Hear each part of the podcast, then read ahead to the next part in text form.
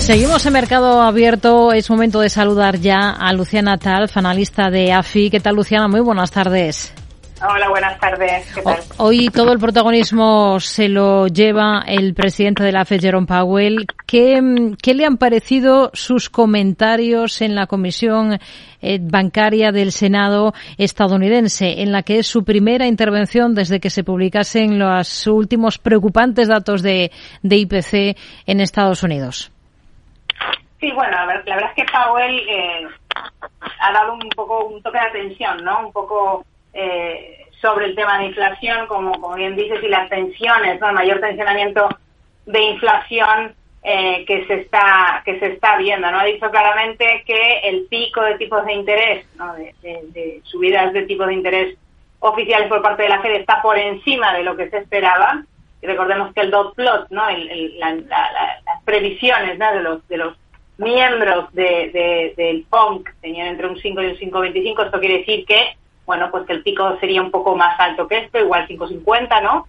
Es un poco dar eh, la, razón al mercado, ¿no? El mercado ahora mismo está en esos en esos niveles, ¿no? Y, además de, esto, de decir que los tipos subirán más de lo que se esperaba, pues también ha eh, advertido que eh, tendrán que tener muchísimo cuidado con bajar demasiado pronto.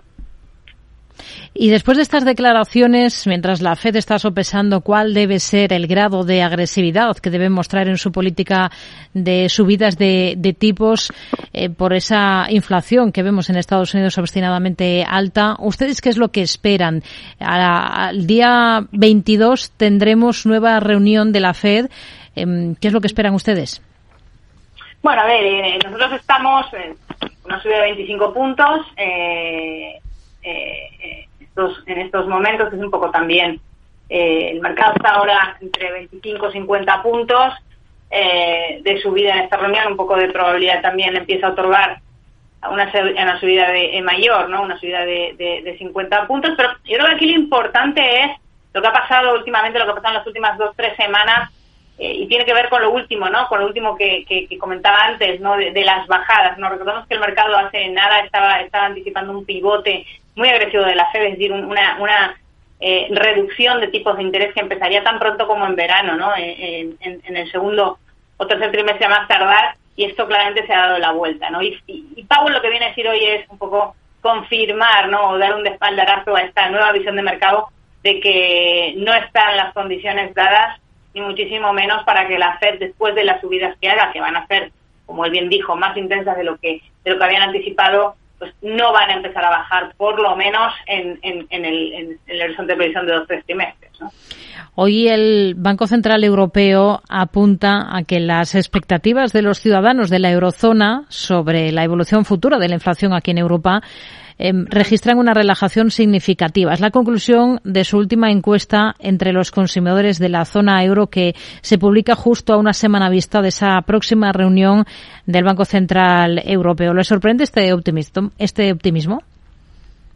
A ver, es una encuesta realmente que, lleva un, retraso, no es una encuesta que si veis los últimos datos en enero y no es tan relevante, ¿no? Realmente eh, lo que está mirando el BCE hoy es cómo está la inflación y la, inflación subyacente en todos los países y lo hemos visto a lo largo de las últimas dos semanas de publicación de datos han sido han sido datos malos, eh, han sido datos que han sorprendido al alza, sobre todo el componente subyacente, como digo, que está muy muy enquistado y le cuesta eh, eh, pues está mostrando muchísima resistencia a la baja, incluso más que en Estados Unidos.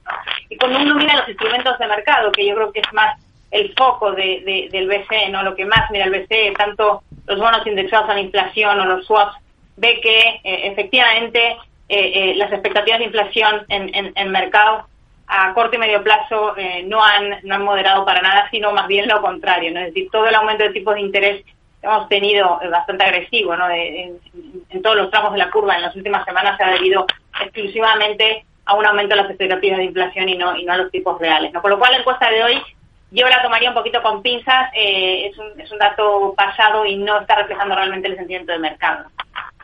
¿Qué le han parecido los datos de, esa cartera de pedidos de la industria manufacturera alemana? Sube en enero un 1% respecto al mes anterior, se contrae un 10,9% en términos interanuales. A ver, es un dato, realmente ha tenido, bueno, pues nulo impacto en el mercado. Es un dato que cuando uno mira en perspectiva eh, pues la industria manufacturera alemana eh, continúa estando muy, muy débil, ¿no? Cuando uno mira los PMI, la producción manufacturera, manufacturera las, órdenes que se han publicado hoy, eh, más allá de este repunte puntual en, el mes, están realmente muy bajas, como bien decías, 10% por debajo del año pasado. Cuando uno mira los sectores intensivos, energía están incluso más, ¿no? Más, más en niveles de 13, 14% por debajo de lo que estaban hace un año. Es decir, la industria manufacturera alemana todavía está muy lejos de empezar a, recuperarse, eh, va a seguir enfrentando problemas energéticos, va a seguir enfrentando eh, lo, que significa la desaceleración global y sobre todo en China, ¿no? que ya sabemos, como han dicho también desde allí, y es uno de los focos más importantes para Alemania en lo que es la industria del automóvil, bueno, pues que tampoco va a dar un tirón de demanda muy importante. Yo no veo, no, no vemos nosotros que todavía sea momento de, que la industria manufacturera haya tocado, haya tocado suelo. Hoy estamos viendo cómo recorta con claridad el euro después de haber escuchado a Jerome Powell esos eh, comentarios. ¿Cuál es el escenario con el que trabajan ustedes para este cruce? Sí, nosotros eh, ya veníamos anticipando que veíamos que nuestro balance de riesgo estaba inclinado hacia el dólar, no a favor del dólar en el corto plazo. Eh, vemos que al final, eh, bueno, pues, pues el diferencial de tipos eh, de interés, los tipos de interés han aumentado tanto en, eh, en, el lado de la, en, la zona euro como en Estados Unidos, pero al final no se ha movido mucho, ¿no? Entonces, bueno, pues, pues sigue, sigue, siendo favorable, ¿no? Para el cruce del dólar euro, ¿no? Nosotros no veíamos que, el dólar empezara a, debilitarse tan pronto, ¿no? y además, la inversión de la curva en Estados Unidos, que hoy se ha intensificado sobre todo después de las declaraciones de Powell, es un, es un factor que suele ser un, factor de apoyo para el dólar y, esto es lo que estamos viendo. Y nosotros, a, corto plazo, por lo menos en el horizonte de un trimestre, pues seguimos viendo que el dólar eh, va a seguir fuerte y, no será hasta finales de año cuando empecemos a ver algo de, tracción ¿no? para, para el euro, de forma moderada. Luciana Talf, analista de AFI, gracias. Muy buenas tardes. Gracias, buenas tardes.